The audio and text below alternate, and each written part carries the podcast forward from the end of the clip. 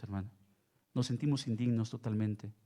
No merecemos el favor de Dios. Es gracia, es misericordia, es gratuito eh, eh, lo que Dios nos, da a todos y cada uno de nosotros. Y en esa condición siempre debemos ubicarnos, hermano. Nunca perder los, los pies del piso, de que es Dios el que tiene misericordia de los que estamos aquí. Es únicamente la gracia y la misericordia de Dios la que nos sostiene. Y lo cantamos hace un momento, hermanos, por su misericordia, que, su mano que nos sostiene sus bendiciones, su favor, eh, el, estar aquí, el que llegamos por nuestro propio pie, es una grande bendición. Y damos la bienvenida a nuestros hermanos que se van uniendo a través de la transmisión por Facebook. Dios les bendiga, mis amados hermanos. Estamos iniciando eh, nuestra plática del día de hoy, la exposición de la palabra de Dios.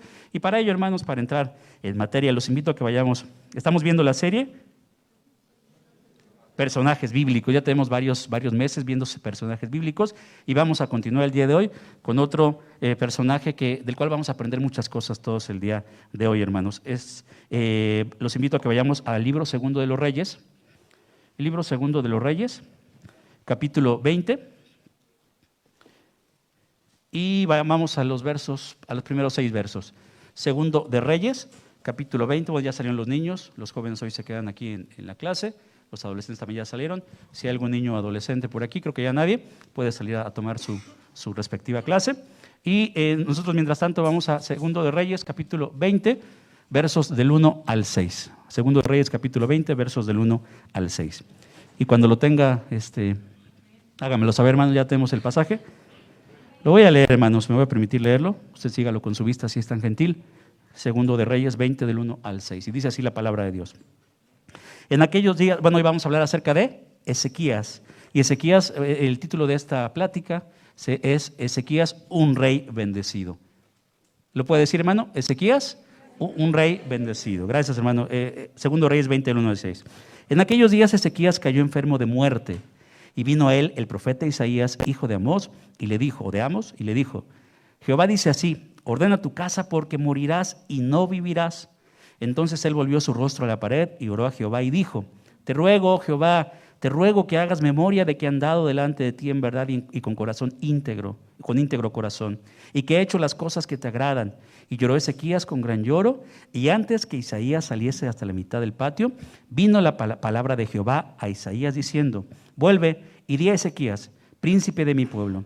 Así dice Jehová, el Dios de, David tu padre. Yo he oído tu oración, he visto tus lágrimas, he aquí que yo te sano. Al tercer día subirás a la casa de Jehová y añadiré a tus días quince años, y te libraré a ti y a esta ciudad de mano del rey de Asiria, y ampararé esta ciudad por amor a mí mismo, dice el Señor, y por amor a David, mi siervo. Vamos a hacer una oración, hermanos, que el Señor añada bendición a nuestras vidas, no a su palabra, porque su palabra ya es bendita que añada bendición para nuestras vidas, hermanos, en esta hora. Bendito Dios y buen Padre Celestial, te bendecimos y te alabamos porque eres bueno, porque eres grande, porque eres misericordioso, eres santo, como lo cantábamos hace un momento. Tu nombre es tres veces santo, tu eh, palabra es santa, tus cielos son santos, tu libro es santo, todo lo que, lo que tú haces es santo porque esa es tu naturaleza, Señor. Y nosotros así humanos imperfectos venimos delante de ti para que también nos santifiques a través de tu Espíritu, para que también abras nuestra mente y nuestro corazón en este momento, Señor.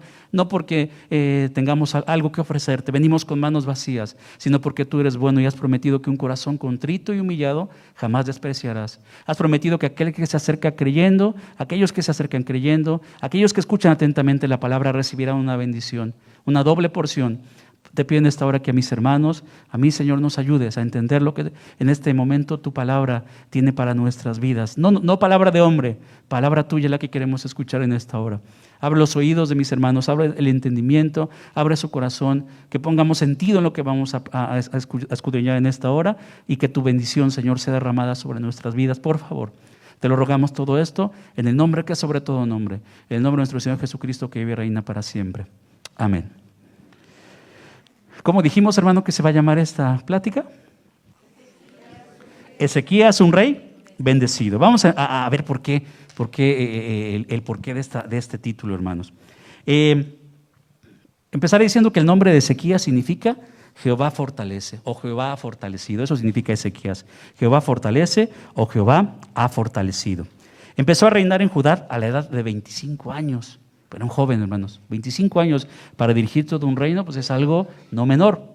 Eh, eh, sabemos de historias de eh, niños que empezaron a gobernar, como Josías y otros, a los 8 años, a los 10 años empezaban a gobernar. No fue el caso de Ezequías, él empezó a los 25 años, pero aún así muy joven, hermano. Es una grande responsabilidad. Yo ahora veo algunos secretarios de Estado muy jóvenes, como la secretaria del Trabajo, que está alrededor de los 30 años, hermanos, y es una grande responsabilidad estar en esa secretaría, pero bueno, tienen las capacidades, tienen la, eh, o, las, o, los, o los conectes también, ¿por qué no decirlo, hermano? Pero 25 años y estar enfrente de una dirección, yo digo, qué eh, impresionante esto. Y 25 años tenía eh, Ezequías cuando empezó a reinar en Judá, aproximadamente entre el año 720 al 686 antes de Cristo. Fue el décimo tercer rey de Judá, hijo de Acaz. Y conocemos la historia de Acaz, un rey perverso, que todo el tiempo hizo lo malo ante los ojos de Dios. E, este, este, este, en este contexto nació Ezequías.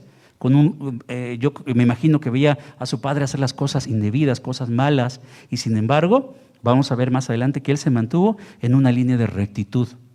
¿Qué, qué aprendemos aquí, hermanos? Que no necesariamente el entorno en el que nacemos sí, sí, tiene que ver, hermanos, con nuestra forma de, eh, en los años venideros, qué, vamos, qué va a pasar con nuestra vida. Pero no, no es definitivo ni, ni, decisivo, hermanos. Conocemos hogares donde los padres eran alcohólicos y nace un hijo que es una rectitud, que eran eh, drogadictos y el hijo no, no tiene ese vicio. Padres perversos que tienen hijos ejemplares. Entonces, no necesariamente el entorno, no la generalidad, incide en lo que vamos a hacer más adelante o, cómo vamos a ir más adelante. Eso hay que, hay que grabárnoslo, porque a veces decimos, es que es lo que mis padres me heredaron, es que eh, vengo cargando esta, esta, esta forma de vida, es que vengo cargando esta eh, forma de comportamiento porque así eran mis padres o mis abuelos o quien sea. No, hermanos. En Cristo, cuando llegamos a Cristo, dice que somos nuevas criaturas. Entonces todo lo viejo pasó, hermanos, quedó atrás, para que aprendamos esto. Si mis padres fueron, no fueron tan buenos, no fueron tan rectos, no fueron tan correctos, yo no tengo por qué seguir esa línea. Podemos romper en el nombre de Jesús esas ataduras, esas eh, cadenas que van arrastrando a veces generación tras generación. Si, alguno de sus padres fue alcohólico, usted decide en el nombre de Jesucristo ya no serlo más. Si alguno de sus padres fue eh, eh, adicto al cigarro, usted decide en el nombre de Jesucristo ya no hacerlo más. Y va a ver cómo Dios lo va a bendecir, hermano. Pero Ezequías creció en un entorno difícil. Yo imagino a Ezequías de niño viendo a su papá, cómo cambiaba las leyes de Dios por leyes de hombres cómo eh, eh, dejaba los mandatos de Dios para seguir su propia voluntad. Evidentemente, eh, Ezequías pues tuvo ejemplos o malos ejemplos para seguir una línea de, inconsistencias, de pecado, de maldad. Sin embargo, la vida de Ezequías fue agradable entre los ojos de Dios. Así lo dice Segundo de Crónicas, no lo leas, se lo, lo digo rápido. Segundo de Crónicas 29, del 1 al 2, dice que Ezequías hizo lo recto ante los ojos de Dios. Fíjense cómo, cómo rompió todo el esquema que venía arrastrando de, su familia, de su padre Acaz. Él hizo lo recto ante los ojos de Dios. De la vida de Ezequías, hermanos, podemos aprender muchas, muchas lecciones para nuestro bien. Y vamos a ver algunas, algunas de ellas, hermanos. ¿Qué podemos aprender de Ezequías como un líder? Porque definitivamente fue un líder. No simplemente fue un rey como otros que se dedicaban a hacer su voluntad, una, una monarquía donde nada más su palabra era la, ley y todos los demás estaban, tenían, estaban obligados a obedecer simplemente. No, Ezequías fue un verdadero líder. La diferencia entre un monarca y un líder es que el monarca dice, es arbitrario, él eh, ordena y no hay nada en contra de su voluntad. Y un líder guía, un líder lleva, un líder atrae, un líder eh, seduce a la gente para que haga algo y, principalmente correcto, porque también hay líderes malos. Pero bueno, el líder guía, el líder lleva, el líder va a la vanguardia, el líder siempre va hacia adelante, no, no, no va arrastrando ni empujando, el líder va guiando, va llevando hacia adelante. Y definitivamente Ezequías fue un líder. Él reformó las costumbres de Judá, hermanos, para que el pueblo obedeciera la voluntad de Dios. Es decir, no se conformó, como decíamos en un momento, a vivir dentro de las formas y modos que había establecido su padre Acaz. Él no se conformó, no se amoldó, no aceptó lo malo como algo normal, sino que hizo lo posible para transformar su realidad con el poder de Dios y la sabiduría de Dios. Ese es, un gran ejemplo, hermanos. Por eso les digo, no nos eh, eh, centremos, no estemos con pensamientos equivocados de que es la línea que voy a seguir porque así me lo dejaron mis padres, ¿no? ¿no, hermanos? Si es algo digno de imitar y de, seguir, adelante. Pero si no, tenemos que romper con todo eso como lo hizo eh, Ezequías. Romanos 12.2 no lo sabemos perfectamente. No os conforméis a este siglo, sino transformaos por medio de la renovación de vuestro entendimiento para que, comprendas, para, que comprendamos, para que entendamos cuál es la buena voluntad de Dios. Buena, agradable y perfecta. Así dice Romanos 12.2. Evidentemente Ezequías no conocía este pasaje, sin embargo se condujo como si lo supiera, hermanos. Porque él no se conformó a lo que ya estaba, a, la línea que, se supone que debía haber seguido. Ah, mi padre era así, pues yo voy a hacer todavía el doble, como otros reyes que decían, mi padre, el hijo, ¿se acuerdan? Eh, eh, otro de los reyes perversos de Israel, mi padre les puso este yugo, ah, pues yo voy a hacer el doble, o el triple, o el cuádruple. Siguió con esa línea y aparte empeoró la situación. Ezequías no, Ezequías la rompió. No se conformó a su siglo, a su tiempo. No se hizo como los demás. Él conocía la voluntad de Dios, él sabía lo que Dios quería para el pueblo, él sabía la ley y se, condujo de esa manera, hermanos. No se conformó y nosotros, eh, Jesús anduvo entre pecadores, hermanos, pero nunca se le confundió con uno de ellos, nunca. Anduvo con, prostitutas, ¿sí? Anduvo con eh, hombres perversos, sí. Anduvo con recaudadores de impuestos, sí. Anduvo entre fariseos, sí. Pero nunca se le confundió con uno de ellos. Nunca dijeron, ah, es que es como ellos, no como Pedro, cuando lo negó. Es que tú hablas como ellos. ¿Y qué hizo Pedro para que no se dieran cuenta que si era de ellos? Empezó a maldecir, empezó a decir cosas indebidas. ¿Por qué? Quería mimetizarse o, camuflarse entre ellos. ¿Y lo logró? ¿Pedro lo logró? Pero bueno, sí lo logró en ese momento, porque si no lo hubieran apresado y lo hubieran llevado también al matadero.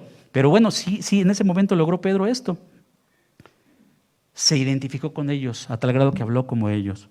Y nosotros muchas veces, hermanos, para que no, no, se den cuenta, pues vamos, no hay que ser tan religiosos, ya hemos escuchado muchas ocasiones. Todo el mundo dice esa palabra, pues porque yo no la voy a decir. Todo el mundo se, se echa el traguito, pues porque yo no me lo voy a echar. Todo el mundo hace esto, pues porque yo no. Así nos la pasamos justificando nuestro proceder. Cuando la Biblia es clara, no te conformes, no se conforme, no se haga como, eso significa conformarse, hacerse como. Y la palabra dice a este siglo, es decir, a las cosas que hacen en este mundo. Sino transforma tu, mente, renueva tu entendimiento y comprueba cuál es la voluntad de Dios. Pero en ocasiones nos la pasamos preguntando, ¿esto es bueno o es malo? A mí eh, a veces me, me, inquieta un poquito que hermanos de muchos años me preguntan, hermano, ¿es bueno esto o es malo? Pues ¿qué te dice la Biblia, hermano? Ve a tu Biblia nada más. No esperas a que yo te dé una, posición propia, porque a veces eso, lo tomamos así como, es que dijo el hermano Eduardo que no era malo esto. Pues no, no te guíes por lo que yo te digo, no se guíe por lo que yo le digo. Vamos a la escritura y vamos a ver qué quiere Dios y vamos a ver qué pide Dios de nosotros, hermanos. Pero a veces estamos en esa, en esa, con esa, en esa comodidad y conveniencia. Es que yo le pregunté al hermano y él me dijo que no era tan malo. Que seamos como los hermanos de Berea. ¿Sacó los hermanos de Berea? Iban todo el tiempo a la escritura a ver si lo que dijo el, apóstol, el profeta o quien sea, era algo real. Estaba, tenía base y sustento bíblico. Así eran los hermanos de Berea. Ellos no se conformaban con que, ah, pues ya lo dijo Pablo, así, así tal cual lo vamos a hacer. No. ¿Tiene sustento en la escritura? Entonces vamos a obedecerlo. No tiene sustento en la escritura, se desecha. Pero ahora en estos tiempos eh, oímos más la voz del hombre, hermanos. Y atendemos más a la voz del hombre. Que no sea nuestro caso. No nos conformemos a este mundo. Dice, dice Hebreos 4.5 eh, que no tenemos, 4.15, perdón, que no tenemos un sumo sacerdote que no pueda compadecerse de nuestras flaquezas o de nuestras debilidades, sino uno que fue tentado en todo como conforme a nuestra semejanza, pero sin pecado, hermanos. Jesucristo anduvo entre, ya dijimos, entre qué clase de personas, pero fue sin pecado. Así tenemos que ser también nosotros. Ezequiel lo entendió perfectamente. Ezequías dijo, mi padre fue así, así, así, así, pero yo no lo voy a hacer. ¿Por qué? Porque conozco y tengo temor de Dios. Te conozco la voluntad de Dios y tengo temor de Dios. Y se condujo de una manera muy distinta. Nosotros cuando andamos en círculos distintos a este, o ambientes diferentes a este que estamos viviendo ahorita dentro de, de estas cuatro paredes, ¿cómo es nuestro comportamiento? Algunos al salir de aquí, hermanos, hablan y viven como si no tuvieran temor de Dios. Me causa mucha, mucha eh, inquietud también el ver cómo, eh, con, qué ligereza escribimos en las redes sociales o compartimos cantidad de tonterías, hermanos. Es increíble que en estos tiempos, cuando deberíamos utilizar ese medio para glorificar a Dios, para compartir el Evangelio, para bendecir a otros, nos, sumamos a, las cadenas de tonterías y las compartimos así como va. Ni siquiera a veces leo lo que, lo que comparto, me sonó gracioso y ahí les va. Aunque diga groserías y aunque diga cosa y media indebida, pero ahí les va. Esa es nuestra, nuestra forma como, vemos a veces la vida, hermanos. Tan ligera, tan vacía. Cambiamos, cambiamos nuestras formas y las amoldamos al mundo. Decía eh, hace un momento, algunos al salir de aquí se transforman, hermano. Decía nuestro pastor, eh, cambiamos la, la, máscara del santo por la máscara de Blue Demon o del Rey Tinieblas o de que sea. Y vivimos la vida tal y como los demás de allá afuera lo viven. Si los de afuera hacen cosas indebidas, pues yo también ahí voy en ese desenfreno. Si los de afuera hablan así, pues yo también para que me acepten. Cuando la, la santidad significa diferencia, la santidad significa una nueva forma. Esa es la santidad, hermanos. Diferente. Sí es apartado, sí es separado y todo, pero también significa diferente. ¿Cuántos de aquí somos diferentes allá afuera, hermanos? O también como Pedro, nos camuflamos perfectamente, que no se den cuenta. Esa es la vida que eh, la iglesia contemporánea lamentablemente está viviendo, hermano. Y tengo que ser muy puntual. No puedo disfrazar las cosas. Porque de otra forma dice, dice la Biblia, si yo pretendo agradar a los hombres, entonces no soy discípulo de Cristo. Y yo quiero ser discípulo de Cristo. Así estamos viviendo en estos tiempos, hermano. Es importante que nosotros, como Ezequías, entendamos que estamos aquí de paso en esta tierra, hermanos, en este mundo. Las costumbres, las prácticas, las formas, los métodos, los comportamientos de este mundo no son los nuestros. Nosotros nos dirigimos con un estilo superior de vida, marcado en la Escritura. Así como está establecido en la Escritura. Si Dios lo dijo, es bueno. No debemos cuestionar, hermano. Porque también da como a veces nos, nos, eh, nos gusta estar cuestionando lo que dice Dios. Escuchamos hace unos días, hermano, a un diputado trans y me arriesgo a que nos cancelen aquí en, la transmisión en Facebook, pero tenemos que decirlo. Un diputado trans se paró en el Congreso para decir que la Biblia sea reinterpretada, para pedir que la Biblia sea reinterpretada. ¿Para qué? Para que ya todo lo que tenga que ver con sus desviaciones no se diga. Que ya aceptemos todas, todas las formas del amor. Todas las formas de desviaciones las aceptemos dentro de las iglesias. Así se dijo, hermanos, hace unos días. ¿Y qué creen que están los otros diputados haciendo? Aplaudiendo. ¿Por qué? Porque es lo que ellos practican, es su forma de vida, son sus métodos, son sus comportamientos, pero nosotros no pertenecemos a eso, hermano. Y tenemos que señalarlo. Ah, vamos a odiar a todos los, homosexuales. No, no, no, hermano, no, no es lo que estoy diciendo. No es un mensaje homofóbico. Lo que estoy diciendo es que la palabra de Dios establece principios que son inquebrantables. Y, aunque un, legislador, un diputado lo diga, nosotros estamos a favor de lo que dice la Escritura. Y siempre vamos a estar a favor de eso, hermano. Por eso es necesario que nosotros levantemos la voz y digamos, no me voy a conformar a este mundo. Este mundo no es mi hogar. Estamos de paso, hermanos. Eh, eh, estamos a punto de llegar a donde está nuestra verdadera ciudadanía, hermanos. Y dice la Escritura que nuestra ciudadanía está en los cielos de donde esperamos al Señor Jesucristo, de donde va a venir por nosotros. Pero mientras vamos en este camino, hermanos, mientras estamos en este transitar, no debemos conformarnos a lo que el mundo hace, a lo que el mundo dice. Porque ahora qué sencillo es, hermano. Porque ya muchas cosas que antes se hacían en oculto, ahora ya se hacen a la luz del día, a plena luz del día. Es increíble, increíble, hermanos. Que si yo le digo a dos hombres en el metro que se están besando que no lo hagan, el que, el que puede sufrir las consecuencias soy yo al que, pueden llevar incluso detenidos a mí, no a ellos que están haciendo cosas contrarias a la voluntad de Dios, sino a mí. A ese grado, a ese grado de, desviaciones, de maldad estamos viviendo, hermanos. Pero es necesario que como Ezequías hagamos las cosas diferentes, hermano. Hoy podemos empezar a hacer las cosas diferentes. Ezequías hizo cambios profundos como líder en el pueblo de Israel, hermanos, buscando siempre agradar a Dios y no seguir los pecados de los demás impuestos por su padre o, amparados por lo que hizo su padre. Su padre, fíjense, había cerrado los templos en, Jerusalén. Su padre había cerrado el, templo. Ya no, el templo estaba abandonado. Lo primero que hizo Ezequías cuando toma el, el, reinado es abrir nuevamente el templo. Porque Ezequías entendió que lo principal en la vida de, de, todo hombre y mujer que se diga seguidor de Dios, siervo de Dios, es la adoración. Ezequías sabía que si el templo estaba cerrado, el pueblo en cuestión espiritual se iba a perder, se iba a desviar.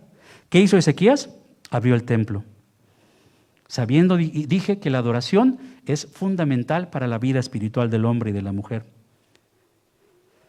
Para muchos de nosotros y para muchos de los que a veces eh, nos eh, denominamos cristianos o autodenominamos cristianos, esto no es una prioridad, no significa una prioridad, la adoración a Dios. Que no tiene nada que ver con venir y cantar aquí suavecito y levantar las manos y decir santo, santo, santo.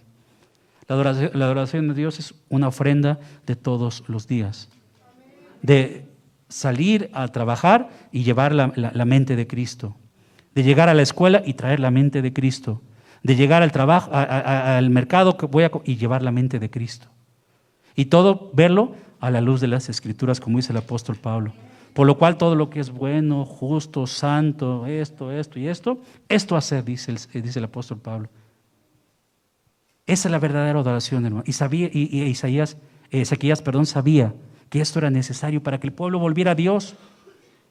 No simplemente se, se, se, encargó de hacer reformas políticas o reformas legales o reformas eh, de costumbres, no.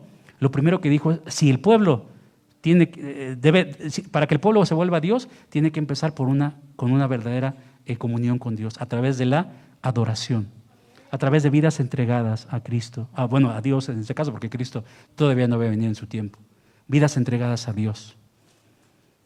Eso lo entendió, abrió las puertas del templo. Nosotros hoy tenemos la bendición de tener las puertas abiertas. Es más, ahorita si queremos nos quitamos los cubrebocas y ya no pasa nada. Lo traemos por, por respeto, por sujeción, pero ya no pasa nada, hermanos. Pero a veces las puertas del templo están abiertas, pero los corazones cerrados.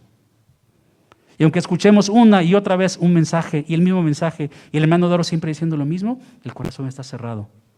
Y no porque me desoigan a mí, hermanos. Yo, ¿quién soy para eh, que me tomen en cuenta? Sino desoímos lo que dice la bendita palabra de Dios. Mi corazón está cerrado, muchas veces de cuerpo presente y de mente ausente, en la casa de Dios, que, es el, que debería ser para nosotros o significar un lugar sumamente especial. Más allá de, de, de lo bonito que se vea, es que aquí está la presencia de Dios, hermanos, a través del Espíritu Santo pero a veces traigo cerrado mi corazón y mi entendimiento y no lo voy a oír. Ya, vi que se va parando el hermano Eduardo ya sé cómo va a predicar. Mejor, oídos sordos. Repito, no me desoyen a mí, hermanos.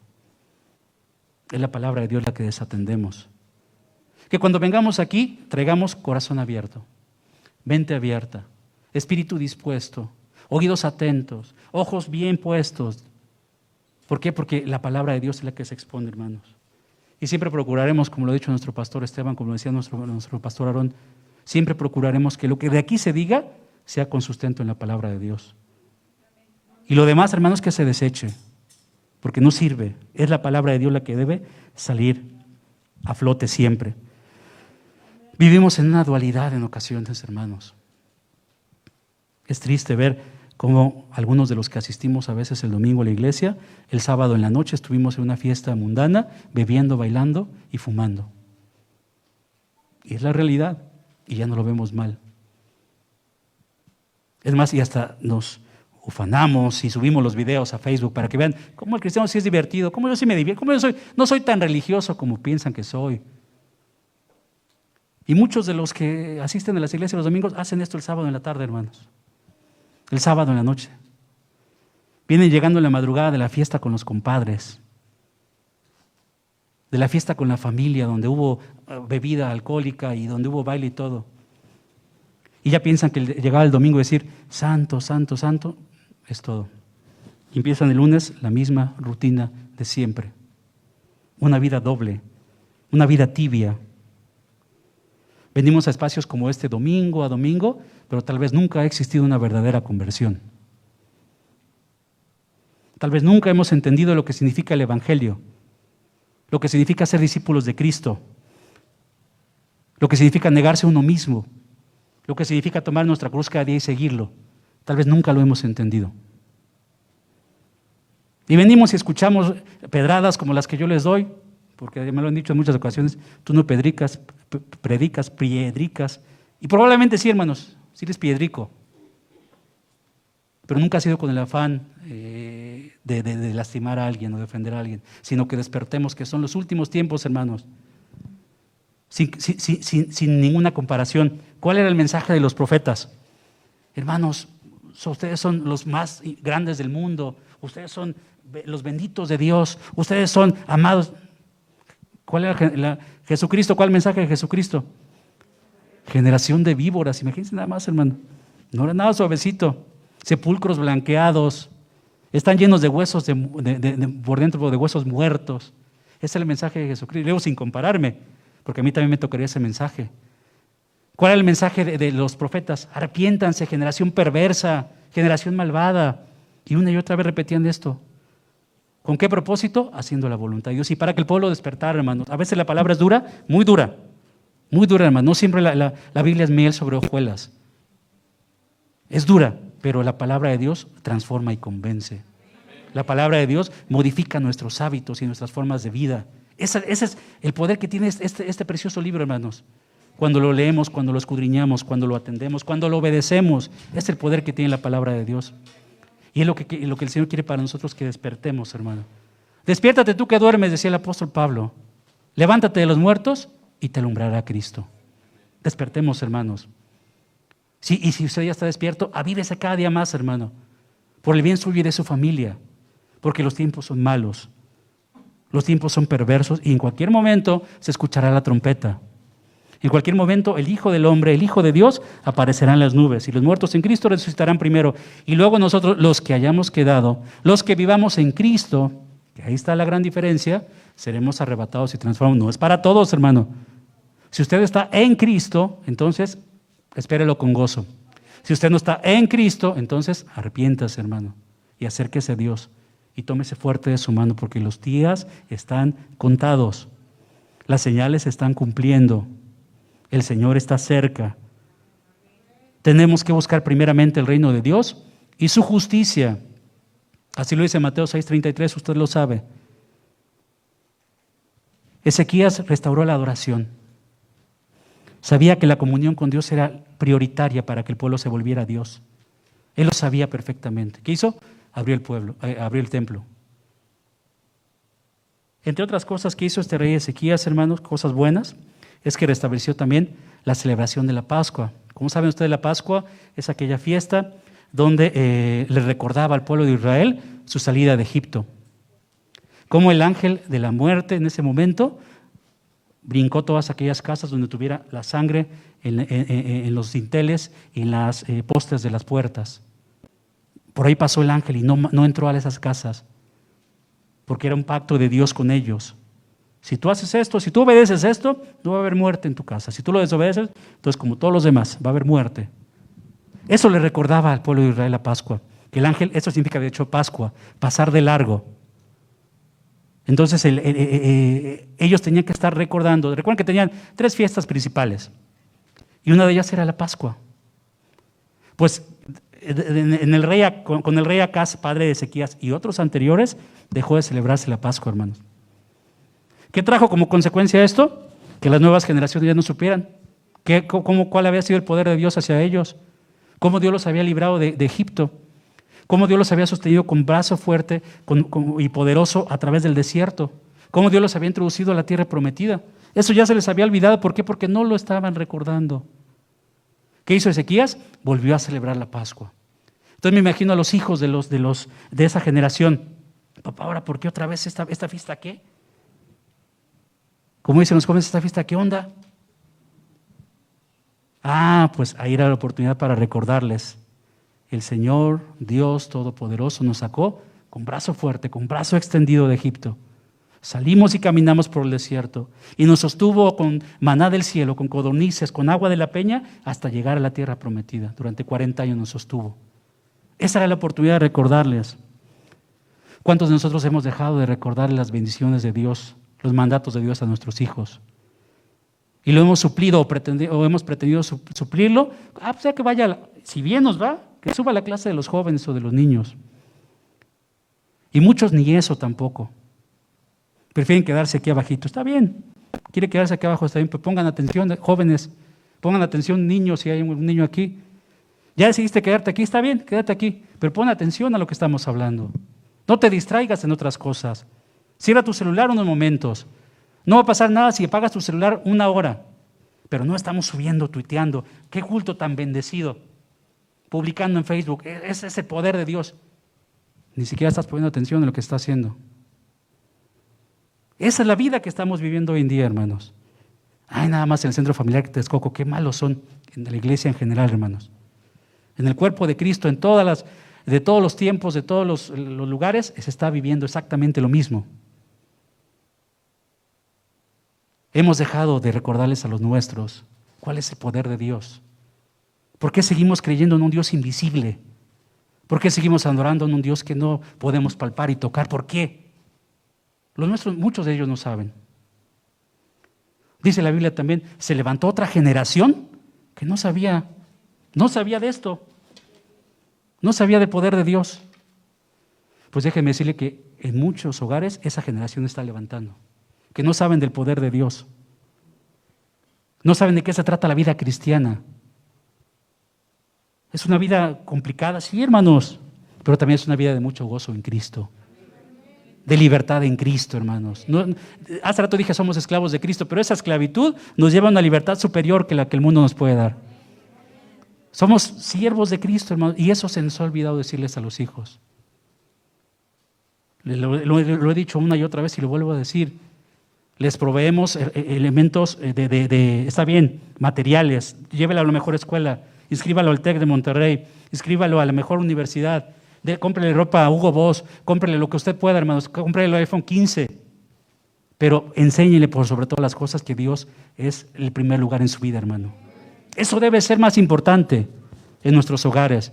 Recordarles de dónde nos ha sacado el Señor y de dónde nos va a llevar el Señor. Eso es lo más importante, hermanos buscar primeramente el rey. E Ezequías hizo, celebró nuevamente la Pascua y eso trajo mucha bendición al pueblo, a los hijos. Recordaron, algunos em, conocieron apenas del poder de Dios y de su misericordia.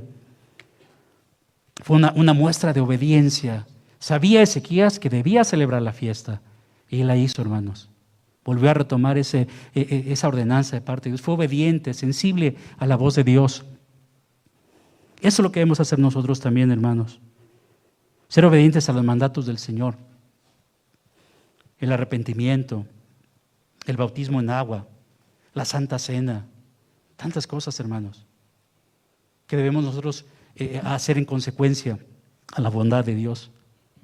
Pero para muchos son cargas, son lastres. ¿Por qué me tengo que bautizar? ¿Quién son ellos para imponerme? O, eh, los que comparten eh, el, el, discipulado para los catecúmenos, ¿quiénes son ellos para decirme que me tengo que bautizar? Pues no, nosotros no somos nadie, hermanos, pero el Señor así lo pide. El Señor así te dice, hermano, joven, niño, adulto, que, si, que, eh, una, eh, una, forma de, de, obedecer la voluntad de Dios es bautizándote en agua. Participar de la cena del Señor, honrar a los padres, ser fiel a la mujer, ser, eh, ser fiel al esposo, ser honestos en nuestros tratos, hacer negocios transparentes. Eso es lo que dice Dios, hermano. Esos son los mandatos. Eso es lo que dice la palabra de Dios, no nosotros. Pero muchos, hermanos, esa parte la hemos dejado de ladito. Evangelios eh, en ocasiones muy eh, ligeros, o, la prédica del Evangelio, porque el Evangelio es el mismo, pero la prédica del Evangelio muy ligera. Apenas leía de, una frase de un hermano que decía, si la exposición de la palabra no te inquieta, no te motiva, no te invita a hacer algo diferente, entonces fue un buen discurso nada más. O fue una, buena eh, retórica o una buena eh, narrativa. Pero si no te retó a ser diferente, entonces no sirve de nada. Si no quieres salir de la iglesia, si no quieres salir de la iglesia siendo diferente, haciendo cosas diferentes para agradar a Dios, entonces no sirvió de nada el que, lo que se haya expuesto, hermano. Pero es el efecto poderoso de la palabra de Dios que aunque instrumentos inútiles la, compartan, aunque instrumentos inútiles la expongan, el Espíritu Santo es el que hace el efecto en nuestros corazones, hermano. Porque yo únicamente llego a sus oídos y ahí me quedo. Con esta voz aguardientosa, como usted quiere verla, hermano. Hasta ahí me quedo yo. Pero el Espíritu Santo penetra. La palabra penetra cual espada de doble filo. Y hasta partir el alma, el espíritu, las coyunturas y los huesos. Y diciendo los pensamientos y las intenciones del corazón. Esta es la bendita palabra de Dios. Y a la cual debemos estar apegados en todo momento, todo el tiempo. ¿Por qué perece el pueblo? Por falta de conocimiento. ¿Por qué se lleva cautivo el pueblo? Por falta de conocimiento. ¿Por qué algunos hermanos andan brincando de una iglesia a otra? Por falta de conocimiento, donde, donde me laguen más mi vivito, donde me digan tú eres el mejor, tú eres el más bueno, que no te regañen, tú eres el, mero bueno. Ahí vamos buscando, hermano. Ezequiel les recordó a través de, la Pascua, de volver a celebrar la Pascua, del poder de Dios. Y yo les recuerdo en esta hora, hermanos, que tenemos, seguimos teniendo el mismo Dios poderoso, que seguimos teniendo el mismo Dios omnipotente, omnisciente, omnipresente, soberano, eterno, infinito. Es el mismo Dios que está con nosotros el día de hoy, hermano. Eso es lo que eh, a quien venimos a buscar con todo nuestro corazón. Otra acción que realizó Isaías eh, como líder, hermano, Ezequías, perdón, Ezequías, gracias. Ezequías, lo vamos a encontrar ahí en segundo de Crónicas 31. Le voy a invitar a que vayamos a esa porción. Perdónenme que hoy traje mi Biblia de letra grande, hermanos, porque Don COVID me dejó otro recuerdito. Y ya me cuesta trabajo de repente ver la letra pequeña, pero esto también me recuerda que, es Dios el único que, tiene misericordia de nosotros, hermano. El segundo, les dije, segundo de Crónicas, capítulo 31, versos del 1 al 10. Lo voy a leer, hermano. Este pasaje está tremendo. Si usted lo quiere eh, apuntar y, estudiar en casa de, forma más eh, puntual, más eh, un poquito más profunda, lo puede hacer más. Está tremendo este pasaje. Es, que esta Biblia está un poquito pegada más porque, ¿qué creen? Es, yo, yo uso una muy pequeñita, pero esta, prácticamente está nueva, pero es de letra grande y es lo que yo quería hoy leer un poquito eh, mejor. Isaías 31, eh, segundo de Crónicas 31, capítulo, versos del 4. No, les dije Crónicas, ¿verdad? Segundo de Crónicas, perdón, segundo de Crónicas 31, versos del 4. De 4, vamos a leer de 4, hermanos. Ahí viene la idea que quiero este, compartir. Dice, mandó, también al pueblo que, que habitaba en Jerusalén que diese la porción correspondiente a los sacerdotes y levitas para que ellos se dedicasen a la ley de Jehová.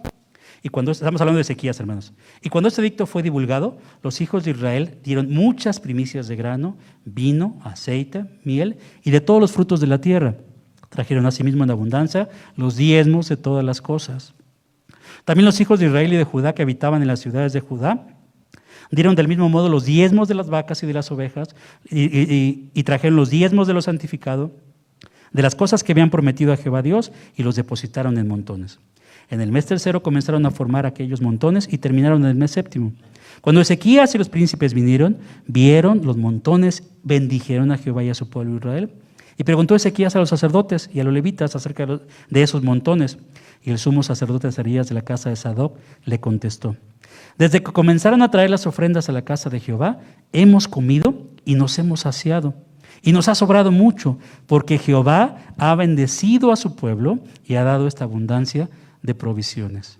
Jehová bendijo a su pueblo porque ellos volvieron a traer diezmos y ofrendas al templo. Si muchas veces nosotros, hermanos, tenemos eh, pues vidas de escasez, y, no, necesariamente material, no que seamos ricos, hermano. Yo creo que aquí nadie es que sea multimillonario que diga, no, me doy el lujo que yo quiera. No, nos cuesta trabajo ganar el dinero. Vamos honestamente todos los días a perseguir la chuleta, dicen algunos. Vamos todos los días, salimos todos los días, hermano, a los empujones del metro, a los apretones en el camión, a tantas cosas. ¿Por qué? Necesitamos trabajar. Es una bendición salir a trabajar y necesitamos trabajar. Y de eso, hermanos, lo sabemos perfectamente, el Señor nos pide la décima parte, un 10%, y ofrendas voluntarias de cómo Dios nos haya bendecido. Deberíamos entender que lo obligado es el 10%, y si lo demás es voluntario, pues debería ser el 20 o el 30%, no sé, algo más. Pero bueno, diezmos y ofrendas. El Señor prometió en Malaquías que abriría las ventanas de los cielos. Y no lo hagamos por, por, eh, algo eh, interesado, hermano, sino en obediencia a la palabra de Dios. Esto es lo que te corresponde, Señor. Tú me lo pides, aquí está, el 10%, y aquí está también mi ofrenda. Y fíjense lo que se compromete el Señor. Abrir las ventanas de los cielos y derramar bendición hasta que sobreabunde, hermanos. Ah, eso, entonces tenemos que ser millonarios como cristianos, ¿no? Pero tiene salud, funcionan sus pulmones, funcionan sus ojos, funcionan sus, sus oídos, puede caminar perfectamente, su cerebro reacciona. Esa es una bendición que sobreabunda, hermanos, en nuestras vidas. Y es porque Dios es fiel a su palabra. Él no es hombre para mentir, ni hijo de hombre para arrepentirse. El hijo Él hará, Él prometió y Él lo ejecutará. Y así lo estamos viendo en nuestras vidas, hermano. Dios abre, derrama las, abre las ventanas de los cielos y derrama bendición. Si a veces tenemos un poquito de escasez, hermano, haga cuentas de cómo, cuánto, cuánto ha dejado a través de diezmar o de ofrendar. No me, no me encargó el pastor Esteban que predicara esto, hermanos. Créanme que no. Créanme que no. Pero yo lo aprendo de la vía de Ezequías. Restauró el deber, la gratitud del pueblo de traer nuevamente ofrendas y diezmos al templo. Y vean las bendiciones, hermanos. El versículo 10 lo que acabamos de leer el sacerdote Asaías, estamos en 2 de Crónicas 31.10, y el sumo sacerdote Asarías de la casa de Sadol le contestó, desde que comenzaron a traer las ofrendas a la casa de Jehová, hemos comido y nos hemos saciado, no faltó nada. Y nos ha sobrado mucho, porque Jehová ha bendecido a su pueblo. Por eso decíamos, Ezequías fue un rey bendecido, que supo bendecir también a los demás y supo llevar a la bendición de Dios. Porque Jehová ha bendecido a su pueblo y ha quedado esta abundancia de provisiones aunque sea poquito, hermanos, que diga, es que yo gano bien poquito, tengo eh, el salario mínimo, hermano, el 10% del salario mínimo. Tráigalo a, los pies del Señor en, sus diezmos y ofrendas. Y va a ver cómo se, va a cumplir la promesa del Señor, hermano. También hay condiciones, obviamente. Dice, cada uno dé conforme propuso en su corazón, no con tristeza ni por necesidad. Lo debemos hacer con alegría porque Dios ama al dador alegre. Hacerlo con alegría, hermanos. Cuando usted se mentaliza, eh, se, propone en su corazón decir, esto no le estoy haciendo ningún favor a Dios, es el 10% de lo que gano para los gastos de la iglesia, para manutención del siervo de Dios, no le estoy haciendo ningún favor a Dios. Y con eso, ese 10% que yo estoy dando, que es poquito, Dios me, abre una, ventana de bendiciones. Imagínense nada más, hermanos, qué grande es nuestro Dios. ¿A qué se compromete con nosotros por amor a nosotros? por amor a sí mismo y por amor a nosotros. Vale la pena, hermanos, obedecer a Dios. Sí vale la pena obedecer a Dios. Hágalo, hermanos, y va a ver cómo Dios le va a bendecir. Si en lo poco somos fieles, en lo mucho nos va a poner el Señor. Pero si en lo poco no somos fieles, no esperemos bendiciones de parte de Dios, hermano. Cumplamos con nuestros diezmos y con nuestras ofrendas. Eso también restituyó eh, Ezequías, que es algo que se había olvidado lo habían abandonado, el templo estaba abandonado, el servicio de Dios estaba abandonado y por tanto también nadie traía diezmos y ofrendas y el pueblo empezó a padecer escasez, hermano. Nosotros tenemos eh, grandes promesas cuando agradamos a nuestro Dios, cuando bendecimos a nuestro Dios y le obedecemos. También Ezequías como, como, como líder, ya vimos, nos enseñó grandes cosas, aprendemos grandes cosas.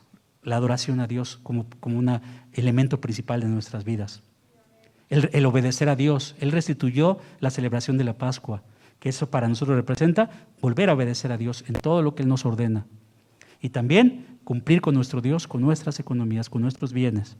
Aquí nos acostumbra, eh, además yo, creo que ya nadie tiene, no sé si alguien tenga en casa un huerto, un, gallinero, pero eh, eh, en, en muchos lugares de los, nuestros hermanos en provincia llevan sus primicias todavía, hermanos. No sé si han visto o saben de esto llevan la primera gallinita o los primeros huevitos, llevan del, fruto eh, del árbol las primeras manzanitas, los primeros chilitos, los primeros aguacates, lo que sea. Lo llevan ahí porque ellos se sienten agradecidos. Hace poco veía un video de unos hermanos en Haití. Ustedes saben que Haití es uno de los países más pobres del mundo. De hecho, de Latinoamérica, el país más pobre. Y los hermanos en Haití han sido tremendamente bendecidos, hermanos. Primero, porque llegó el Evangelio a sus vidas. Porque abrazaron el Evangelio con todo su corazón pero también porque han sabido dar, hermanos, a pesar, a, pesar de su pobreza. Veamos, les, digo, vi este video donde pasaban los, los, hermanos, los niños, las hermanas, trayendo su papaya, trayendo su sandía, trayendo sus huevitos, trayendo lo que sea, y lo ponían ahí, en el templo. Y el Señor les ha bendecido porque Dios es fiel a su promesa, hermano. Usted tal vez no tenga esto, no tenga, no, sea ganadero, no tenga, no va a traer aquí la vaca o el, puerquito, pero lo que sea, hermanos, tráigalo en agradecimiento en obediencia a nuestro Dios, no como un deber y una obligación, en agradecimiento a lo que Dios ha hecho por nosotros. También, hermanos, eh, eh, aprendemos de Ezequías como un guerrero. Lo vimos que podemos ver muchas cosas como un líder, pero también aprendemos de él como un guerrero. Vamos a segundo de Crónicas. Ahí tenemos abierto segundo de Crónicas. El siguiente capítulo que es el 32. Voy a leer los primeros ocho versos. Segundo de Crónicas 32, del 1 al 8. Dice así. Después de estas cosas y de esta fidelidad, fíjense, después de todo lo que hizo Ezequías y el pueblo, dice, después de estas cosas y de esta fidelidad, de todo lo que hicieron bueno obedeciendo a Dios, vino Sennacherib, rey de los asirios, e invadió Judá y acampó contra las ciudades fortificadas con la intención de conquistarlas. Pues ¿qué pasó, Señor? Si estábamos obedeciendo, si estábamos haciendo bien las cosas, y viene la prueba, viene la lucha, viene el enemigo, como que ahí no, no, no, no, no entendemos las cosas cuando suceden. Viendo pues Ezequías la venida de Sennacherib y su intención de combatir a Jerusalén, tuvo consejo con sus príncipes y con sus hombres valientes para cegar las fuentes de agua que estaban fuera de la ciudad, y ellos le apoyaron. Entonces se reunió mucho pueblo y cegaron todas las fuentes y el arroyo que corría a través del territorio, diciendo, ¿por qué han de hallar los reyes de Asiria muchas aguas cuando vengan? Después, con ánimo resuelto, edificó Ezequías todos los muros caídos e hizo altar, alzar las torres y otro muro por fuera, y fortificó además a Milo en la ciudad de David, y también hizo muchas espadas y escudos. Y puso capitanes de guerra sobre el pueblo y, los hizo reunir en la plaza de la puerta de la ciudad, y habló al corazón de ellos diciendo, esforzaos y animaos, no temáis ni tengáis miedo del rey de Asiria, ni de toda la multitud que con él viene, porque hay con nosotros, porque hay con nosotros porque hay más, más hay con nosotros que con Él. En otras palabras, mayor es el que está con nosotros que el que está en el mundo. Después, eh, con Él está el brazo de carne, más con nosotros está Jehová nuestro Dios, para ayudarnos y pelear nuestras batallas. Y el pueblo tuvo confianza en las palabras de Ezequías, rey de Judá. ¿No nos alienta esto, hermanos? Que con nosotros está el Dios Todopoderoso, que es mayor el que está con nosotros que el que está en el mundo que no podemos decir, es que la tentación fue más fuerte que yo, porque el Dios que habita en nosotros a través del Espíritu Santo nos da un espíritu de poder, nos da un espíritu de valentía, nos da un espíritu para, para obedecer la palabra de Dios, nos recuerda las palabras de Jesucristo, nos guía toda verdad. Ese es nuestro Dios, hermano. Y Ezequiel lo entendía perfectamente. Dice, mayores hay más con nosotros que con ellos. Y Sennacherib venía con un ejército superior en número, hermanos. Así como muchas veces le pasó al pueblo de Israel y de Judá. Judá y de Israel. Venía un, ejército mucho mayor, pero con ellos estaba el Dios del cielo. Con ellos estaba el Todopoderoso. Con ellos estaba el poderoso gigante que lo rodeaba y que estaba por encima de ellos, por debajo de ellos en todo, en todo momento. Al enemigo no le agrada que tratemos de ser fieles a nuestro Dios, hermano. Lo vimos en el 32.1 de Segundo de Crónicas. Después de todo lo que habían hecho bueno, de toda esta fidelidad, dice la palabra, viene la prueba. Porque el enemigo así es. ¿Cuál es el trabajo del, diablo? Dice, el, el, diablo, el enemigo no ha venido sino para matar, para hurtar y para destruir. Ese es el trabajo del enemigo. Anda como león rugiente buscando a quien devorar.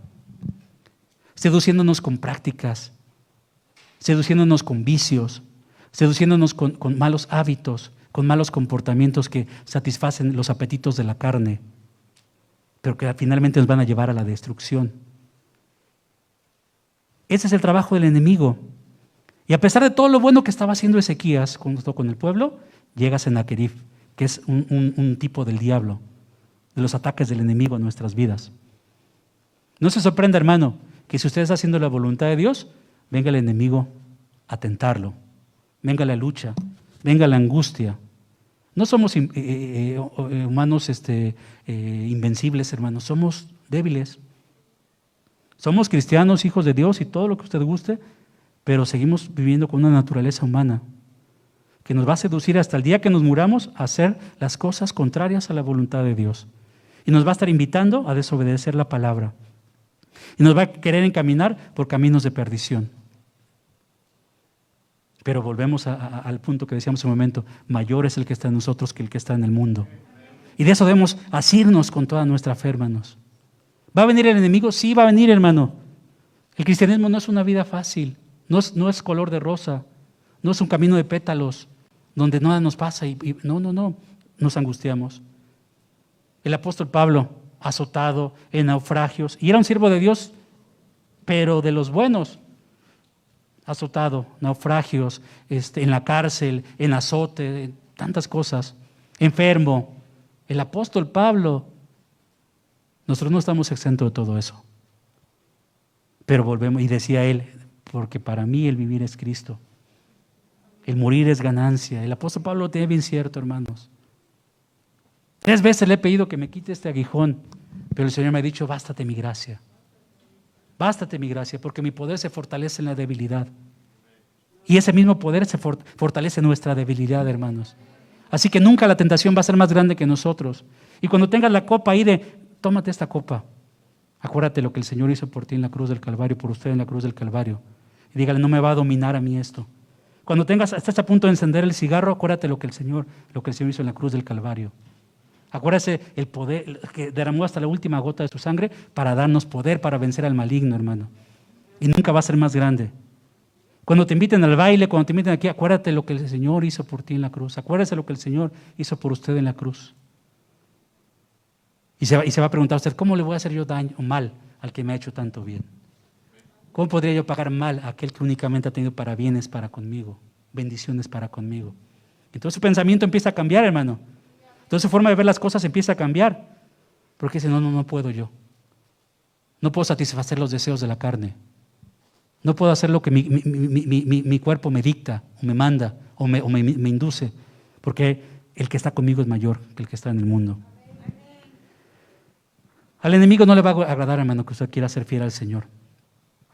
Dice 2 Timoteo 3:12 que a todos los que quieran vivir piadosamente en Cristo Jesús, padecerán persecución. A todos los que quieran vivir piadosamente, no dice a todos los que quieran vivir piadosamente, ya lo hicieron, que están más allá del bien y del mal, padecerán persecución. ¿Y la persecución qué es, hermano? La tentación que todo el día te asedia en el trabajo. Esa es la persecución. La, mala palabra que quieres tú sacar y decir, lo voy, me voy a defender y lo voy a decir, si él me dijo una grosería, yo le voy a decir tres. Esa es la persecución que llega a tu mente y a tu corazón. La persecución es cuando tienes la oportunidad de hacer un, negocio turbio. Esa es la persecución y dices, no, en el nombre de Jesucristo no lo voy a hacer. La persecución es cuando se le presenta a usted, hermano, la oportunidad de ser infiel a su esposa y lo rechaza en el nombre de Jesucristo. Esa es la persecución. La persecución es cuando queremos pagar mal por mal y maldición por maldición. Esa es la persecución que vimos hoy en día, hermanos. La persecución es cuando tienes tu dispositivo, tiene usted su dispositivo en casa y está a punto de ver algo indebido. Esa es la persecución. Y vamos a padecer todo eso, hermanos. Pero volvemos al punto. Mayor es el que está en nosotros. Nunca se lo olvide, hermano. El Señor Jesucristo nos libra de toda tentación. Líbranos del mal, era la, la oración que Él hacía. No nos metas en tentación, mas líbranos del mal. Eso es lo que hace el Señor con nosotros, hermano. Nunca se engañe y diga, fue más fuerte que yo. Me venció caí porque no pude resistirlo. No, hermanos. Eso, eso es mentira del diablo en sus mentes y nosotros que se la compramos. Somos más que vencedores en Cristo Jesús, Señor nuestro, para vencer la tentación, para luchar contra las fuerzas del mal. Ese, ese es eh, eh, eh, enemigo, siempre, siempre, hermanos, el enemigo no tiene vacaciones. Nosotros sí nos damos vacaciones a veces. No voy a ir al templo una semana, voy a hacer esto, voy a hacer aquello. Hoy no leo mi Biblia, mejor voy a ver una serie de Netflix. Nos damos vacaciones, permisos. Nosotros sí. Pero el enemigo no descansa. ¿Pero qué creen? Tampoco el Señor descansa. He aquí, dice el Salmo, no se cansará ni se dormirá el que guarda a Israel. Y nosotros en un sentido espiritual somos ese Israel también. Entonces no se cansa, hermanos, el Señor de estar a nuestro favor pero acerquémonos a Él y hagamos su voluntad. Porque así como el enemigo está todo el tiempo trabajando, también el Señor. Y nosotros debemos estar alertas, despiertos, hermano, porque el Señor está cerca. La vida cristiana nunca ha sido ni será fácil. En este mundo tendremos aflicciones. El trabajo del diablo, dijimos, consiste en matar, hurtar y destruir, pero nuestro deber es enfocarnos en una vida de santidad y de temor a Dios. Ese es nuestro deber en esta tierra, hermanos. Enfocarnos en la santidad de Dios. Tener eh, conciencia de la presencia de Dios siempre en nuestras vidas. Ese es también eh, el temor de Dios. La conciencia de que Él está con nosotros. Y de que así como oye todo lo malo, también está para ayudarnos en todo lo bueno. Así como percibe todo aquello que nos, eh, eh, en lo que podemos caer, también está para sostenernos en el momento de la prueba. Ese es nuestro Dios, hermano. Fíjense otra cosa que hizo Ezequías como un guerrero, es que secó las aguas. Leímos ahí, no sé si se dieron cuenta, hermano. Dice que secó las aguas. ¿Qué significa esto, eh, hermanos? Si dejaba las aguas, el pueblo que venía como enemigo se iba a fortalecer. Iban a pasar, venían caminando, iban a pasar a tomar agua. Entonces Ezequías inteligentemente y el pueblo dije, vamos a secar esto, vamos a cerrar estas fuentes. ¿Qué significa esto, hermanos, para nosotros hoy en día? ¿Cómo lo aplicamos? No proveamos para los deseos de la carne. Si usted deja puertas abiertas, el enemigo se va a fortalecer en ellas, hermano. Si usted permite, se da permisitos, el enemigo va a tomar ocasión para hacerlo caer, para hacerlo deslizar. Tenemos que cerrar todas esas fuentes, hermano. Tenemos que anegar todos esos espacios que, puede ser campo fértil para el enemigo. Empezando por la mente, siguiendo con el corazón, con lo que ven nuestros ojos, con lo que oímos, con lo que hablamos, con los lugares que frecuentamos. Tenemos que cerrar todas esas aguas, hermano, todas esas fuentes que pueden ser ocasión para desobedecer a Dios, para desobedecer su voluntad. Pero hay áreas que no, que no queremos que el Señor las toque. No queremos que el Señor se meta en esto. Esto es mío, Señor. Sí, te entrego mi vida, eres mi Salvador, pero todavía no quiero que seas mi Señor. Esta área todavía la domino yo. En mis negocios no te metas. Yo, entrego, yo pago el diezmo, pero en mis negocios no te metas, Señor. Yo sabré cómo hago. Yo sabré las movidas o los enjuagues que hago por acá en mi negocio. En mi vocabulario no te metas, Señor, porque es la, forma en cómo yo me relaciono y me comunico con los demás. En mi matrimonio no te metas, Señor. Yo sé lo que hago con mi esposa, con mis hijos. Y dejamos abiertas esas, dejamos esas, aguas que siguen fluyendo, corriendo. ¿Y, qué hizo Ezequías? Las cerró. Dijo, para que no se fortalezca el enemigo cuando venga hacia nosotros. ¿Qué tiene que hacer usted, hermano? Cerrar todo eso. Si eso le va a implicar cancelar Netflix o cancelar, hágalo, hermano. No se va a morir si, no ve una serie de Netflix o de Disney Plus o de la, lo que usted guste y mande. No le va a pasar nada. Pero si eso está abriendo puertas para que usted conozca, vea, oiga cosas indebidas, eso le va a afectar, hermano.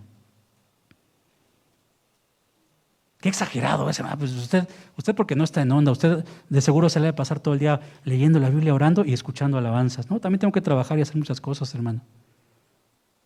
Pero cosas que sé que me van a afectar, procuro, hermanos, ir cortando, cerrando. ¿Me, equivoco? Sí, sí me equivoco, hermanos. Y a lo mejor por ahí dejo, dejo, dejo alguna corriente de agua y el enemigo se fortalece. Pero que el Señor nos ayude, hermanos. Que el Señor nos ayude a cerrar todo eso, a, todo aquello que nos puede afectar. Ezequías secó las, aguas para que no pudiera beber el ejército enemigo que venía contra él. Dijimos, eso significa no proveamos para los deseos de la carne. Por favor, hermanos. Pero ahora qué sencillo es este. La mentalidad ha cambiado muchísimo, hermanos, para mal, lamentablemente. Dice la Biblia, no os unáis en yugo desigual. Dice la Biblia, ¿qué comunión tiene la luz con las tinieblas o Cristo con Belial? Dice la Biblia, la amistad con el mundo es enemistad contra Dios. Pero ahora hacemos muchas componendas, hermano.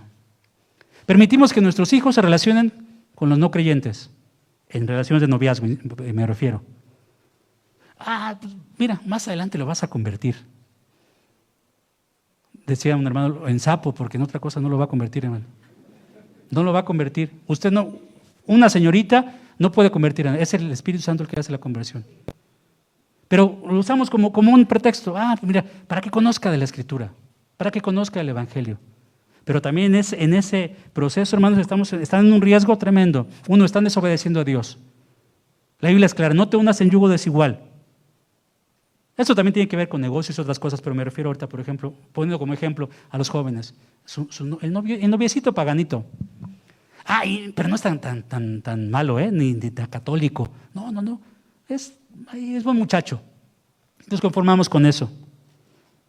Y dejamos que los hijos de Dios salgan con las hijas del país, con las hijas de la tierra, con las hijas de este mundo, a hacer tratos, arreglos, relaciones.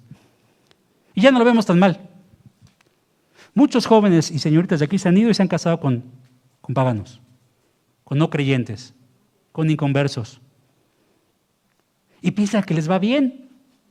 Pero ¿saben por qué les va bien? Porque ellas se han hecho como ellos. Cuando él le dice, conviértanse ellos a ti y tú no te conviertas a ellos. Pero ellos y ellas se han hecho como ellos. Y permiten muchas cosas, por eso les va bien. Pero si ellos quisieran vivir conforme a la voluntad de Dios, les aseguro que había problemas en sus matrimonios. Pero ya están muy, muy acomodados, muy amoldados. Y es el caso de muchos hermanos en las iglesias. Por eso el Señor Jesús, los, mandatos no son, no son este, eh, por casualidad, hermanos, tienen un propósito, tienen una, una, finalidad, tienen un objeto. El hacernos cada vez más como Jesucristo, el acercarnos a hacer a la, la voluntad de Dios. No son imposiciones arbitrarias, es por nuestro bien. Es por nuestro bien lo que Dios nos prohíbe. A ti no te tengo permitido esto, dice el Señor, es por mi bien. No es porque Él sea un Dios aburrido, arbitrario, no es por mi bien. Y si Dios me dice que no me debo unir en yugo desigual, es por mi bien. Si Dios me dice que debo honrar a mis padres, es por mi bien. Debo honrar mi matrimonio, es por mi bien. Todo es para, para nuestro bien. A los que aman a Dios. Pero es para nuestro bien, hermano. Tenemos que cortar todo eso. Pero hoy en día, insisto, hay muchas cuestiones que dejamos muy a la deriva, muy ligero, muy ligero. Vivimos eh, a veces este, de manera muy superficial el Evangelio, hermanos. Y eso tarde o temprano va a traer terribles consecuencias. ¿Qué otra cosa hizo Ezequías? Levantó los muros caídos e hizo espadas y escudos. Eso significa para nosotros la oración. Los, los rudimentos de nuestra fe, hermanos. La oración, la lectura de la palabra, no dejar de congregarnos, ayunar, eh, orar los unos por los otros. Eso es, eso es levantar los muros. Y dice también, hizo espadas y escudos. Para nosotros, ¿qué significa la espada? La palabra de Dios. Dice eh, ahí en Efesios, tomad el escudo de la fe. Él sabía que únicamente con la palabra y la fe en Dios podía salir bien librado del enemigo. Y él lo hizo, hermanos. Isaías levantó muros caídos. Isaías animó al pueblo. No los desanimaba como yo muchas veces, hermanos, que a veces pareciera duro lo, que se expresa. Él los animó. Pero en medio de mi corto entendimiento, de mi eh, falta de capacidad, yo creo que esto nos anima a nosotros, hermanos, el que, el que recordemos la palabra de Dios todo el tiempo. Aunque no sea expuesta de la mejor manera, como es mi caso, pero que esto nos, nos, nos bendiga y nos fortalezca a cambiar nuestra vida, hermano a pensar de forma diferente, a vivir de forma diferente. El Señor está cerca, hermanos. El Señor está cerca. Parece que no lo hemos entendido muchos. Ya está a la puerta el Señor. Las señales así nos lo dicen día con día. Se está cumpliendo lo que dice Lucas 24, lo que dice eh, Mateo 24, Lucas 21 y Marcos 13. Se está cumpliendo delante de nuestros ojos, hermano. Día tras día lo vemos. ¿Y qué hacemos nosotros? Un poco de dormitar, un poco de cruzar los brazos, un poco de cabecear, y dice, vendrá tu, tu, tu enemigo como ladrón. Así como el Señor viene también como un ladrón en la noche, también el enemigo así llega, hermanos, para hurtar, matar y destruir. ¿Qué estamos haciendo, mis amados hermanos? Yo los animo, así como, como Ezequías, a que sigamos adelante. Vale la pena, hermanos. Vale la pena abstenerse de muchas cosas por seguir al Señor. Vale la pena abstenerse de los deseos del mundo, de las pasiones de esta tierra, para seguir al Señor. Vale la pena, hermanos. Es más, no hay otro camino, no hay otra forma. Porque todo lo que no es Dios, todo lo que no es su palabra, todo lo que no es la voluntad de Dios, el temor de Dios, nos va a llevar a la perdición. Vale la pena seguir adelante, mis hermanos. Y hasta aquí ya vamos, ya vamos terminando, hermanos. No, no, ténganme unos minutos de paciencia. Hasta aquí como que todo va bien en la, en la vida de Ezequías como que todo va viento en popa. Dios lo, bendijo, Dios le dio victoria sobre sus enemigos, hubo abundancia en la tierra, hubo bendición de parte de Dios. Pero ¿qué creen? A los 39 años le llega una enfermedad a Ezequías. 39 años. Y una enfermedad, no cualquier enfermedad, sino una enfermedad de muerte. De tal modo que le dice el profeta Isaías, ordena tu casa, porque ciertamente morirás, ya no vivirás. Ordena tu casa. Qué dura, frase, qué dura expresión. Ya no vas a, morir. Ya no vas a vivir. Es, difícil, hermano. ¿Cuántos hemos estado al borde de la muerte por una enfermedad, hermanos? Levante su mano sin temor. Varios, somos varios, hermanos. Hemos estado al borde de la muerte por una enfermedad. Y cuando llega el médico y nada más no, no, sabemos ni qué nos dice, pero... Y ve los signos, y ve, y nos, preocupa, hermanos, y pues, ¿qué, pasó? Estamos ya, pero para el hoyo. Así nos sentimos, hermano. No es fácil. Pero fíjense que en la vida de Ezequías, aún esto lo podemos entender como una bendición. Dios le está dando la oportunidad de ponerse a cuentas, hermano. No todos tienen esa oportunidad. Le dijo, ordena tu casa. Ve y, ponte a cuentas conmigo. Eso es algo maravilloso. Que el Señor yo creo que es una bendición. Que, a mí me dijera el Señor, y, lo escuchamos apenas platicando con mi esposa, los que pasamos por el COVID, fue algo así como, como esto que le pasó a Ezequías. Ordena tu casa porque probablemente vas a morir. Dios nos está dando la oportunidad de estar en el hospital poniéndonos a cuentas con el Señor. No sabe la cantidad de veces que me arrepentí yo en el hospital, hermano. La cantidad de veces que le pedí perdón a Dios.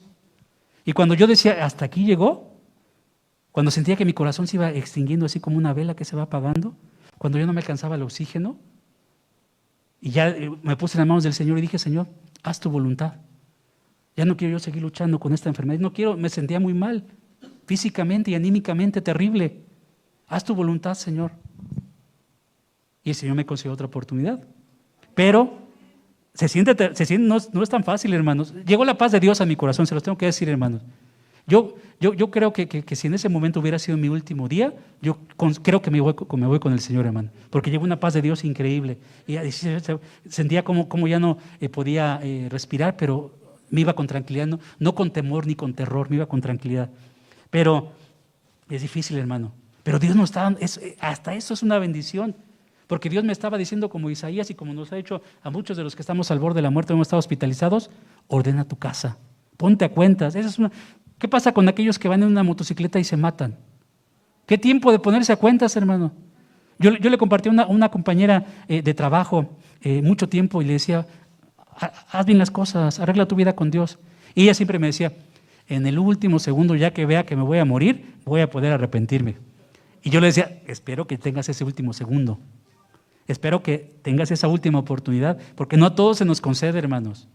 No todos tenemos ese privilegio. E Ezequías tuvo ese privilegio. Pero no dejaba de ser duro. No dejaba de ser difícil para él. Le estaba diciendo Dios ya. Tiempo fuera, hasta aquí llegaste, mi querido Ezequías. ¿Y qué hizo Ezequías, hermanos? Empezó a llamar a los mejores médicos, a gastar todo lo que tenía, que dijo, llévenme al ABC, al Ángeles, y ahí que los mejores médicos del mundo me atiendan. Es más, ni siquiera le pidió al, profeta que orara por él. ¿Qué hizo Ezequías? Perdóneme por lo que vas, hermano. Volteó hacia su, hacia su pared y oró a Dios. ¿Qué debemos hacer nosotros, hermanos, antes de acudir, incluso al pastor, a los doctores, a todo el mundo? Pedirle a Dios. Pedirle a Dios, hermano. Él es el único que tiene el poder. Los demás los podemos escuchar y podemos orar por usted, sí. Y hágalo si puede, hermano, también está bien. Pero ¿qué tenemos que hacer? Voltear a Dios nuevamente y pedirle a Dios que tenga misericordia. Ezequías puso toda su confianza y esperanza en Dios. Aquí tengo que hacer un paréntesis muy breve. La, voluntad de Dios tiene dos, dos vertientes, hermanos. La voluntad absoluta y una voluntad permisiva. La voluntad absoluta es la que nada ni nadie lo cambia. El Señor dice, así es y así va a ser. Nadie cambia eso, hermano. Por, por su misericordia ha operado la, voluntad permisiva. Decía Dios, ya no, los voy a destruir. Ya, le decía a, Moisés, dime y yo destruyo este pueblo y te doy uno mejor. Y voy a destruir Israel. Pero decía Dios se arrepintió. No porque Dios haya hecho algo malo, pero dice la Biblia, Dios se arrepintió de lo que había pensado contra su pueblo. Y les, les concedió otra oportunidad. Esa voluntad permisiva es la que a veces, cuando Dios ya ha determinado algo y nosotros estamos, ah, Señor, haz misericordia conmigo, Señor, haz misericordia. Una y otra y otra. Y el Señor en su infinita bondad dice, órale pues, está bien. En su, en su voluntad permisiva le, concedió a Ezequías otros 15 años. Dios había resuelto que su vida terminara, pero le concede otros 15 años. Que eso también es una bendición, hermano, porque Ezequiel ya sabía cuándo iba a morir.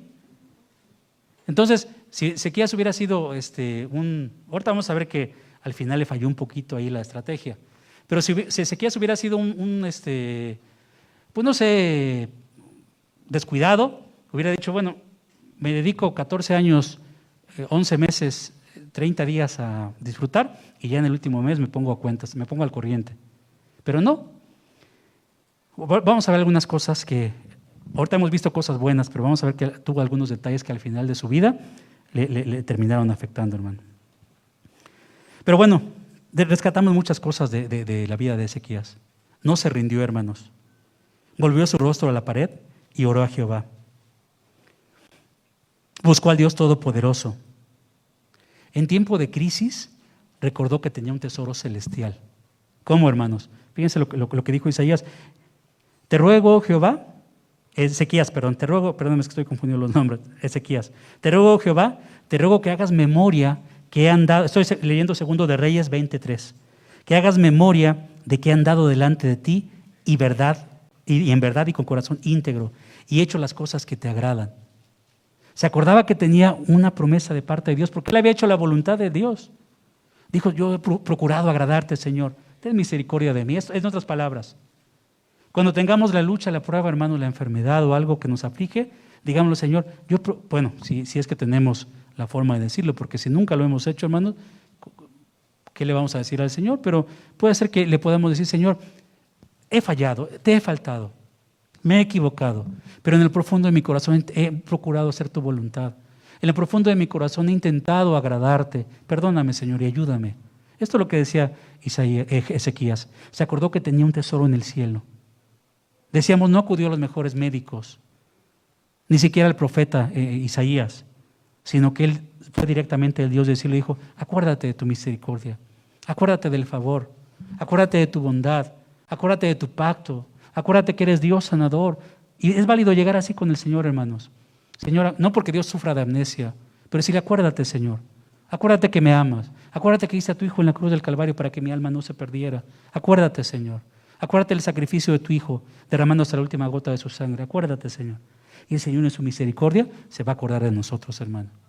Y el Señor en su misericordia va a recordar a todas aquellas oraciones que en algún día hicimos de bendición, de agradecimiento. Y va a decir, está bien, por amor a mi nombre, dice el Señor, y por amor a ti, te voy a conceder algo. Ese es nuestro Dios, hermano. Buscó al Dios Todopoderoso. Se humilló delante de Dios. Ezequiel dice la palabra que lloró. Y no creo que haya sido su llanto superficial. Haya sido un llanto de lo más profundo de su corazón. Estaba a punto de morir, hermano, hermana. Ezequías, de lo más profundo de su corazón, dijo, Señor, acuérdate. Y lloró, dice la palabra. Dios se humilló delante de su presencia. Y otra cosa que aprendemos aquí es que Dios no es ajeno a nuestro dolor, hermano. Dios no es ajeno. A veces permite que pasemos por el agua, permite que pasemos por el fuego, permite que pasemos por la cárcel, permite que pasemos por la isla de Patmos, permite que pasemos por tantas cosas, pero Él va con nosotros ahí, hermano. Permite que entremos al foso de los leones, permite que entremos al, al horno de fuego, pero Dios está ahí con nosotros, hermano. No es ajeno a nuestro dolor. Cuando usted padece algo, cuando usted está sufriendo una enfermedad, cuando usted está sufriendo una angustia por sus hijos que no se arrepienten, por su esposo que no se convierte, el Señor está ahí con usted, hermano, escuchando sus oraciones. No es ajeno a nuestro dolor, como no fue ajeno al, padecer de Ezequías. El Señor lo, salvó, hermanos. Eh, le, concedió 15 años más. Dios cambió la tristeza en el corazón de Ezequías por gozo, hermanos. Fíjense qué maravilloso. ¿Cómo, cómo, cómo nos sentiramos nosotros cuando les digo que, perdón que tome este ejemplo, en, mi caso, hermanos, cuando yo sentía que ya era todo, yo, yo pensé que ya me había muerto, hermanos, o, sentía que ya me había muerto. Cuando desperté, no sé cuántas horas estuve inconsciente, la verdad no sé, hermanos, pero cuando desperté, fue un gozo saber que todavía seguía con vida. Me dio mucho gusto decir, pues estoy aquí en el hospital, pero sigo con vida. Dios me dio una nueva oportunidad. Yo lo comentaba a manera de broma, hermanos, en, otra ocasión, porque fueron dos veces las que sentí que todo se acababa. En otra ocasión, incluso yo le gritaba a uno de los enfermeros, ya intúbame, le digo, porque ya no puedo, ya no, ya no soporto. Dios utilizó a este enfermero y ya me, suministró algo y, salí adelante. Pero le decía que cuando desperté de, este, de esta otra crisis, este, sentía que ya estaba en el mar de cristal, hermano, porque se me desconectó el respirador y llegaba un airecito. No como el de Rosa de Guadalupe, no ese aire, no. Pero me llegó un airecito, hermanos. Y yo dije, pues ya estoy aquí en el mar de ya me, ya me voy a echar el chapuzón en el mar de cristal. Ya estoy, así, la, la conciencia o mi inconsciencia así estaba, hermanos. Me sentía que ya estaba del otro lado. Pero bueno, ese es un chiste, hermano, no se lo crean. El Señor tuvo misericordia de mí, así como tuvo de, de, de Ezequías, y, y tiene misericordia de usted, hermano. Hagamos su voluntad todo el tiempo, mis amados hermanos. Él no es ajeno a su dolor, no es ajeno a mi dolor, está con nosotros. Y finalmente, ahora sí, para terminar, hermanos. En la última, después de que Dios le concede este milagro a Ezequías de darle 15 años más, fíjense que la última parte de su vida, esos 15 años, ya no fueron del todo atinados. Tuvo sus detallitos ahí Ezequías que finalmente afectaron de alguna manera, no tan solo a él, sino al pueblo, hermanos. Voy a leer rápidamente. Segundo de Reyes 20, anótelo si quiere y lo lee en casa, hermanos. Segundo de Reyes 20, del 12 al 13. Dice así, en aquel tiempo Merodac Baladán, hijo de Baladán, rey de Babilonia, envió mensajeros con cartas y presentes a Ezequías, porque había oído que Ezequías había caído enfermo. Y Ezequías lo oyó, y fíjense hermanos, y les mostró toda la casa de sus tesoros, plata, oro y especias y ungüentos preciosos y la casa de sus armas y todo lo que había en sus tesoros, ninguna cosa se quedó, con, quedó que Ezequías no le mostrase, así en su casa como en todos sus dominios. Llegó el rey de Babilonia a casa de Ezequías, fingiendo, hermanos, porque realmente no tenía un interés en, la enfermedad de Ezequías o, o, su estado de salud.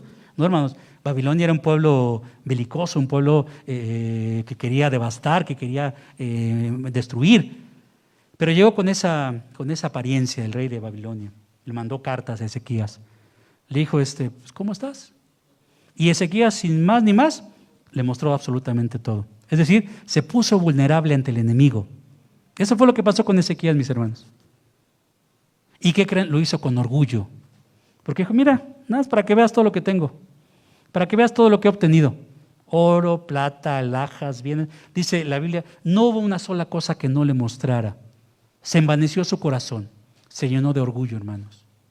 Cuando era Dios el que le había concedido el milagro, era Dios el que le había dado de su favor, de su misericordia y de su gracia. Y Ezequías se creyó que era su poder, que era su capacidad, que era su habilidad, que eran sus posesiones, que eran sus bienes materiales lo que lo, tenía, lo, que lo sostenía. ¿Cuántas veces nosotros hemos confiado en lo que tenemos, en lo que poseemos, hermano? En nuestras riquezas. Cuando riquezas en un momento se van, hermano. ¿Cuántos ahora con el COVID gastaron absolutamente todo lo que tenían por su salud? Y algunos, aunque gastaron todo, no lo consiguieron, hermano. Finalmente se fueron. Nosotros debemos poner nuestra esperanza en Dios. Nosotros debemos ver los tesoros en el cielo. Poner las cosas, nuestra mirada en las cosas de arriba, donde está Cristo. Ese es nuestro, debe ser nuestro enfoque, hermanos. Ver al Señor Jesucristo. Todo esto de aquí, de lo que los bienes nos sirven, hermano, para vivir, simplemente. Pero nos dice la Biblia que donde esté nuestro tesoro, ahí estará nuestro corazón. ¿Dónde está tu corazón, mi, hermano? ¿Dónde está su corazón, mi hermana? ¿En las cosas materiales? ¿En su orgullo? ¿En sus estudios? ¿En sus bienes? Eso, eso es cosas que la, la, la polilla y el el orín los corrompen, dice la Biblia. Pongamos nuestra mira en las cosas de allá arriba. Puesto los ojos en Jesús, el autor y consumador de la fe. No en lo material, no en lo terrenal, hermano. No se lo olvide, porque sin duda nada hemos traído a este mundo y nada nos vamos a llevar, hermanos. Ahora la reina Isabel la, la, sepultaron con joyas. Me imagino que las va a estar disfrutando ahí donde está ahorita. ¿Qué pasó con eso, hermano? Pues ahí se quedaron ya. Algunos piden así funerales muy pomposos y con mis mejores galas y me ponen todas mis joyas y ¿De qué sirve ya, hermanos? Absolutamente de nada. Pero Ezequías se amaneció al final de, de, sus días. Mi poder, mi fuerza, como en un momento lo dijo también Nabucodonosor, me han traído hasta aquí. Es por gracia, hermano, no se te olvide. Es por gracia, hermana, no se le olvide. Por gracia que seguimos de pie. Por gracia que estamos hasta el día de hoy aquí. Por la pura misericordia de Dios, hermano. No tenemos nada eh, de qué ufanarnos. Eh, eh, Ezequías se enfrentó y falló lamentablemente en una tentación muy común para todos, o para muchos, la tentación del éxito, la tentación de la posición, la tentación de los bienes. ¿Es malo ser rico? No es malo. ¿Es malo tener éxito? No es malo. ¿Es malo tener una posición en la sociedad? No es malo, hermano. Pero de ahí no depende nuestra vida. Eso no nos hace ni, más ni mejores personas. Lo único que hace el cambio, la diferencia, es el sacrificio de Jesucristo en la cruz del Calvario y que le hemos abrazado con todo nuestro corazón. Eso es lo que hace la diferencia, hermanos. Ezequías no entendió eso. Fue temeroso de Dios, fue victorioso, fue sanado, experimentó un milagro, se le prometió larga vida, 15 años más. Tenía una conexión con un gran profeta. Vio una señal increíble. Fue rico materialmente. Fue famoso. Fue honrado por los hombres. Fue honrado por Dios. Sin embargo, en los últimos 15 años de su vida, el orgullo y la vanidad se, apoderaron de su corazón, hermanos. Fíjense, siguiendo con la lectura de Segundo Reyes 20, el verso 14. Entonces el profeta Isaías vino al rey Ezequías y le dijo, ¿qué dijeron aquellos varones y de dónde vinieron a ti? Y Ezequiel respondió, de lejanas tierras han venido de Babilonia. Y él le volvió a decir, ¿qué vieron en tu casa? Y Ezequiel respondió, vieron todo lo que había en mi casa, nada que de mis tesoros que no le mostrase. Entonces Isaías dijo a Ezequías, oye la palabra de Jehová. He aquí vienen días en que todo lo que está en tu casa y todo lo que tus padres han atesorado hasta hoy será llevado a Babilonia sin quedar nada. Dijo Jehová, y de tus hijos que saldrán de ti, que habrás engendrado, tomarán y serán eunucos en el palacio del rey de Babilonia. Y lleva otro error de, Ezequías. Entró la insensibilidad en su corazón, hermanos. Fíjense, después de que Dios hizo un milagro, se llenó de orgullo y también se volvió insensible. Sigamos leyendo, versículo 19. Entonces Ezequías dijo a Isaías, la palabra de Jehová que has hablado es buena. Después dijo, habrá, al menos paz y seguridad en mis días. Los demás hechos de Ezequías y todo su poderío, como hizo el estanque y el conducto y metió las aguas en la ciudad, no está escrito en el libro de las crónicas de los reyes de Judá. Y durmió Ezequías con sus padres y reinó en su lugar Manasés, su hijo.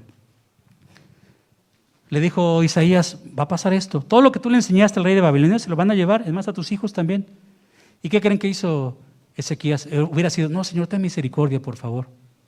Dijo, al menos mientras yo esté vivo, no va a pasar esto. Mis, ojos no van mis ojitos no van a ver esto. La insensibilidad, hermanos. Ya no se preocupó por su posteridad. Dijo, yo ya no lo voy a vivir. Ojos que no ven, corazón que no siente. Y así se murió e-, e-, Ezequías. Y, aconteció todo lo que dijo el profeta Ezequías años después. Se volvió insensible cuando Dios había hecho un milagro en su vida. Cuando Dios había, tenido había extendido su diestra de poder hacia él. Y a veces nos pasa igual, hermanos. Dios hace obras, milagros, nos bendice y nos volvemos insensibles a las necesidades de los demás. Y pensamos que nos merecemos las cosas. ¿Qué nos merecemos nosotros, hermanos? Absolutamente nada. Y aquí cabe hacer una pregunta y con esto termino.